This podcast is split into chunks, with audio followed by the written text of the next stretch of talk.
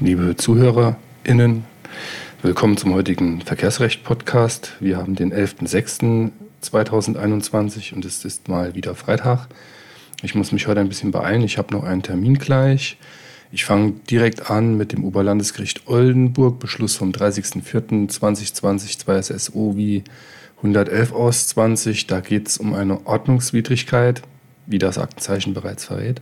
Und zwar hat das OLG Oldenburg entschieden, dass ein Geschwindigkeitsverstoß auch dann in Betracht kommt, wenn in die Fahrtrichtung, die der Betroffene gefahren ist, gar kein Verkehrszeichen passiert wurde. Um diese Aussage jetzt besser zu verstehen, schildere ich kurz den Sachverhalt. Der Betroffene ist in diesem Falle in nördlicher Fahrtrichtung auf einen Parkplatz gefahren, hat auch, bevor er den Parkplatz da befahren hat, eine Geschwindigkeitsbegrenzung wahrgenommen, die dort aufgestellt war in nördliche Fahrtrichtung äh, war dann mehrere Stunden da, ich glaube auf der Arbeit und äh, ist dann in die andere Fahrtrichtung zurückgefahren. Dort wurde er geblitzt und in die südliche Fahrtrichtung, in die er zurückgefahren ist, war kein Begrenzungsschild aufgestellt. Das Ganze war innerorts Begrenzung auf 30 km/h. Das OLG Oldenburg hat diesen Fall gleichgesetzt mit BGH ST 11 äh, 7 fortfolgende diesem äh, Fall lag äh, eine Fahrt zugrunde, bei der die Fahrt in die gleiche Fahrtrichtung fortgesetzt wurde, also zuerst Verkehrsschild passiert, angehalten, äh, in dem anderen Fall Lastzug beladen und dann in die gleiche Richtung weitergefahren. Und in dieser Entscheidung hat der BGH bereits ausgeführt, ob nun die Fahrt in derselben oder in der entgegengesetzten Richtung fortgesetzt wird. In beiden Fällen wird vom Kraftfahrer verlangt, dass er sich ein für längere Strecke geltendes Verbotsschild mindestens dann merkend einprägt, wenn er es zuvor wahrgenommen hat. Der Unterschied im Falle des BGH war, dass äh, da eine äh, Lastbeschränkung galt, also auf sechs Tonnen. Und hier vorliegend galt ja eine Geschwindigkeitsbeschränkung. Und da stellt sich durchaus die Frage, äh, muss man denn daraus, dass für die eine Fahrtrichtung die Geschwindigkeitsbeschränkung gilt, auch für die andere Fahrtrichtung darauf schließen, dass das der Fall ist? Das hat auch das OLG Oldenburg erkannt und führt aus. Dieser Gedanke lässt sich allerdings nicht in jedem Fall auf die Anordnung einer Geschwindigkeitsbegrenzung übertragen. Zwar mag in der Praxis häufig eine Geschwindigkeitsbeschränkung für beide Richtungen eines Streckenabschnitts gelten, wobei sich die Streckenabschnitte mit beschränkter Geschwindigkeit für die gegenläufigen Fahrtrichtungen aber keineswegs decken müssen. So, und da kommt jetzt die Besonderheit des Falles, äh, die praktisch den Leitsatz oder Grundgedanken doch noch etwas gerade rückt. Sowohl das OLG Zelle als auch das OLG Bamberg halten es in den oben genannten Entscheidungen jedoch für möglich, dass ein Betroffener aufgrund der Umstände davon ausgehen muss, dass auch für die Gegenfahrbahn ein entsprechendes Geschwindigkeitsgebot bestand. So, und jetzt äh, war es in dem konkreten Fall so, dass die Begrenzung der zulässigen Höchstgeschwindigkeit in Kombination mit dem Verkehrszeichen Arbeitsstelle angeordnet worden war. Und dann befand sich die Baustelle nach den Feststellungen des Amtsgerichts mittig auf den nicht durch Leitplanken getrennten Fahrbahnen. Das heißt, er ist durch eine Baustelle gefahren, äh, nördliche Richtung, parkt dann, fährt südliche Richtung wieder durch die Baustelle und schon in nördliche Richtung war das 30 km/h-Schild mit dem Gefahrenstellenschild Arbeitsstelle äh, versehen, so dass es dann natürlich Sinn macht, wenn man die Baustelle nochmal reinfährt von der anderen Seite, äh, dass, dass man dann äh, wissen kann oder sollte, dass da eben auch in andere Richtung 30 km/h gelten, ist ja die gleiche Baustelle. Demzufolge wird es auch im Schlusssatz nochmal relativiert. Letztlich ist die Frage, ob dem Betroffenen aufgrund der Örtlichkeit ein Fahrlässigkeitsvorwurf zu machen ist, aber eine solche des konkreten Einzelfalles und deshalb der Fortbildung des Rechts nicht zugänglich, während die sonstigen Fragen in diesem Zusammenhang geklärt sind. Gut, also die Rechtsbeschwerde wurde nicht zugelassen. Also Einzelfallsache, ähnliche Fälle hatte ich aber schon. Ähm, interessant wird das dann, wenn es zusätzlich um die Frage geht, Fahrverbot oder nicht, denn dann muss man an der Stelle äh, subjektiv oder objektiv grobe Fahrlässigkeit einhaken. Im Juris-Praxis-Report ist eine Entscheidung des OLG 2 Brücken, Beschluss vom 7.10.2020, 1 U39 aus 19, enthalten. Und da geht es um einen Unfall zwischen Auto, also Kfz, und einem Pedelec. Das OLG Zweibrücken hat zunächst in der Entscheidung äh, noch einmal klargestellt, dass ein Pedelec, also ein äh, Fahrrad mit Hilfsmotor, Unterstützung bis 25 km/h, in diesem Fall 250 Watt, Akku wohl drin, dass das eben äh, immer noch ein Fahrrad ist und kein Kraftfahrzeug. Somit greift die Gefährdungshaftung nicht. Was war passiert?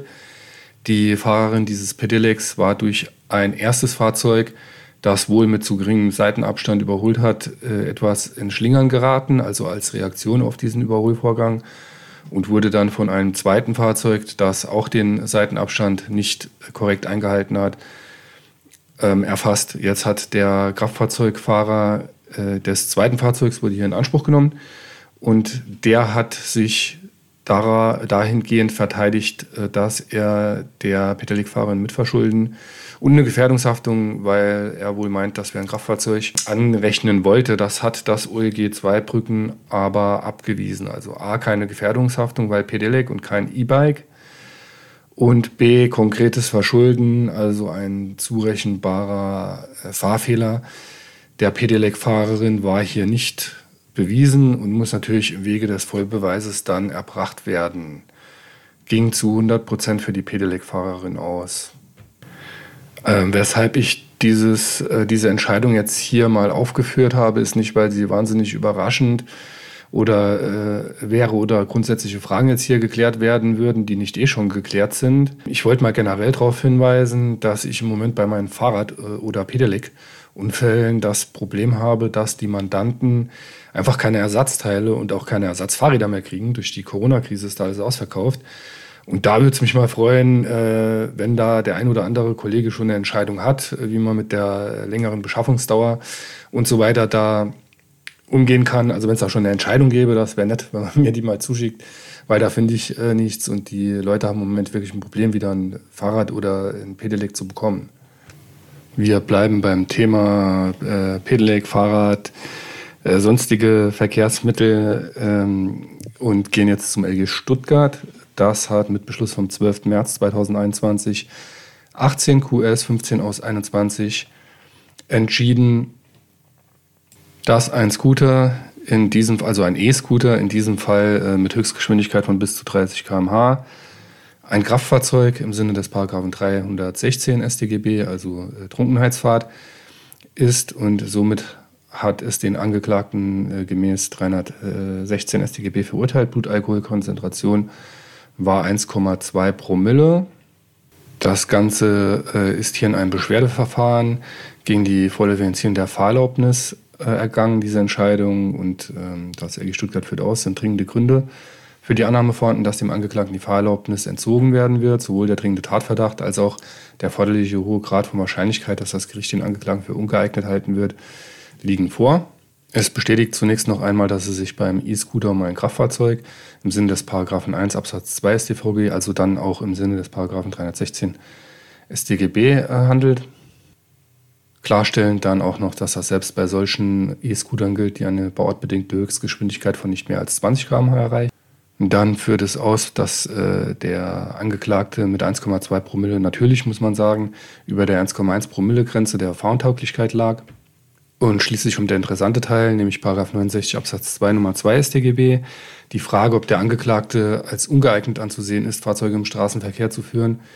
Das ist ja die eigentlich entscheidende Frage in diesen Fällen. Ähm, und zwar ähm, hatte ich da im letzten Jahr eine Gerichtsentscheidung, dass bei einem E-Scooter ein Ausnahmefall vorliegt und eben der Regelfall nicht mehr greift des Paragraph 90 Absatz 2 Nummer 2 StGB, weil es eben in Anführungszeichen nur ein E-Scooter ist, jetzt mal vereinfacht ausgedrückt. Und äh, dazu meint das OLG, äh, LG äh, Stuttgart hier abweichend, ein derartiger Ausnahmefall wird bei Verwirklichung des Paragraphen 316 StGB mittels eines E-Scooters in der Rechtsprechung teils bisher wohl vornehmlich im Landgerichtsbezirk Dortmund, aber auch dort nicht einheitlich angenommen. Das Landgericht Stuttgart setzt sich damit der Entscheidung des Landgerichts Dortmund äh, auseinander. Das ist der Beschluss vom 7. Februar 2020, 31 QS 1 aus 20. Das Landgericht Dortmund hatte dort den Regelfall verneint und damit eben keine Entziehung der Fahrerlaubnis äh, vorgenommen. Das sieht das Landgericht Stuttgart in diesem ihm vorliegenden Fall anders. In der vorliegenden Konstellation konnte die Kammer günstige Umstände, mit denen sich die Regelvermutung widerlegen ließe, jedenfalls nicht positiv feststellen. Es rügt dann, dass der Angeklagte bzw. sein Verteidiger hierzu nicht ausreichend vorgetragen hat und meint, Insbesondere liegen Besonderheiten, die ein Abweichen von der Regelentziehung der Fahrerlaubnis rechtfertigen würden, nicht schon darin, dass der Straftatbestand des 316 StGB, also der Trunkenheitsfahrt, nur mit einem E-Scooter verwirklicht worden sein soll. Kurz gesagt, also es reicht nicht, dass es nur ein E-Scooter war, um vom Regeltatbestand abzusehen, da muss schon einiges dazukommen. Und äh, das hat hier gefehlt, also beispielsweise kurze Fahrtstrecke etc. pp. Ist ja bekannt. So, Fazit nach RG Stuttgart. Ähm, jeder E-Scooter äh, dürfte damit als Kraftfahrzeug zu qualifizieren sein. Das heißt, man läuft da immer Gefahr, in eine Trunkenheitsfahrt zu geraten, wenn man sich dort drauf stellt. Das ist das eine. Das andere ist, die Regelvermutung ist nicht widerlegt, nur weil es ein E-Scooter ist, sondern man muss dann im Einzelfall vortragen, wieso äh, man dennoch geeignet ist, äh, am Straßenverkehr teilzunehmen. Denn ansonsten wird die Fahrerlaubnis entzogen und dann hat man ein Problem mit der Fahrerlaubnisbehörde. Äh, Stichwort äh, Neuerteilen der Fahrerlaubnis etc. Da übrigens auch Praxishinweis, wahnsinniges Problem aktuell wegen äh, Corona und dieses Führerscheinumtauschs. Da sind die Antragsbearbeitungszeiten unheimlich lange. Also im Moment hier ähm, Saarpfalz, vor allem in der Pfalz habe ich jetzt einen Fall, da dauert es richtig äh, lange, bis der Mandant, also es hat richtig lange gedauert, bis der Mandant überhaupt einen Termin äh, gekriegt hat, um da persönlich seinen Antrag auf Erteilung der Fahrerlaubnis zu stellen. Und die sagen hier auch, ähm, schriftlich ist das gar nicht möglich, sondern muss erscheinen. Äh, voll ärgerlich, weil Sperrfrist vorzeitig aufgehoben, sogar viel äh, äh, vorzeitiger als üblich. Also nicht nur zwei Monate, sondern fünf Monate hat der gewonnen. Und jetzt hat er, wartet er vier Wochen lang auf einen Termin. Absoluter Wahnsinn. Gut, ähm, der Fall hat mich geärgert, deshalb wollte ich ihn mal erwähnen, bevor ich mich ins Wochenende verabschiede. Äh, euch allen, liebe Zuhörerinnen, liebe Zuhörer, ein schönes und sonniges und entspanntes Wochenende und für die nächste Woche viel Erfolg. Lasst ein Abo da, ich melde mich nächste Woche wieder mit der nächsten Folge.